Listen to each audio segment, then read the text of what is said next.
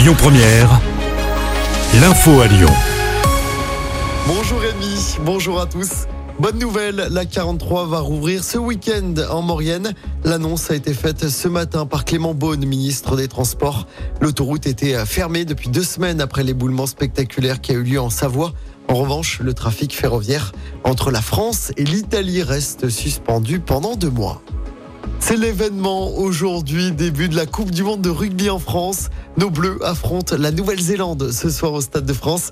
Coup d'envoi du match à 21h15 sur TF1.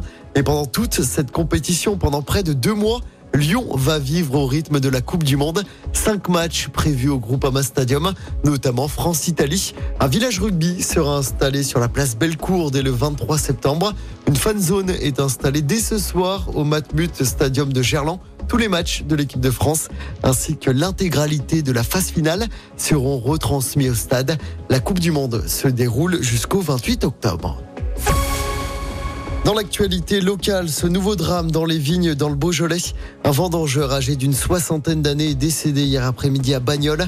Il aurait fait un malaise cardiaque. Est-ce à cause de la chaleur? Une autopsie doit être réalisée dans les prochains jours. Pour rappel, un vendangeur avait déjà été retrouvé mort en début de semaine à Lény. C'est un randonneur qui avait fait la macabre découverte. Deux ministres en visite à Lyon. Aujourd'hui, le ministre de l'Éducation nationale, Gabriel Attal, inaugure le nouveau lycée Arnaud Beltrame de Mézieux. La ministre de la Culture, Rima Abdul Malak, est aussi à Lyon ce vendredi. Déplacement qui va d'ailleurs durer tout le week-end. La ministre vient notamment pour le lancement de la 20e biennale de la danse. Et puis c'est parti pour la braderie de rentrée du 6e arrondissement de Lyon. Braderie géante de 2 km de long pendant deux jours.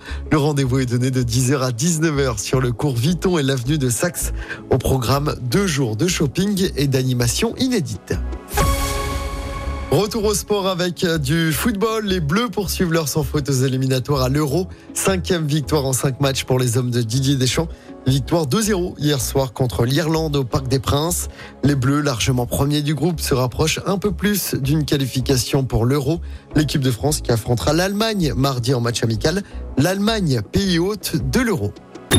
Écoutez votre radio Lyon Première en direct sur l'application Lyon Première, lyonpremière.fr et bien sûr à Lyon sur 90.2 FM et en DAB+.